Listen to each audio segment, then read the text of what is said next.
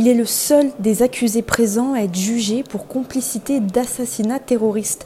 Âgé de 35 ans et en détention depuis 5 ans, Ali Riza Polat encourt la prison à perpétuité. Selon les juges antiterroristes, il est considéré comme le bras droit d'Amidi Koulibaly et apparaît à tous les stades de la préparation des attentats. Il est soupçonné d'avoir apporté de l'aide aux terroristes en recherchant et en fournissant des armes, munitions et explosifs et en le mettant en lien avec d'autres accusés pour commettre les attentats.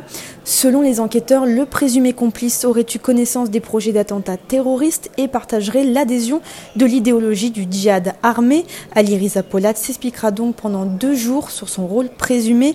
Mercredi aura lieu la confrontation des accusés et le début des plaidoiries des parties civiles commencera jeudi. Au tribunal judiciaire de Paris, Églantine Delalleux pour RCJ.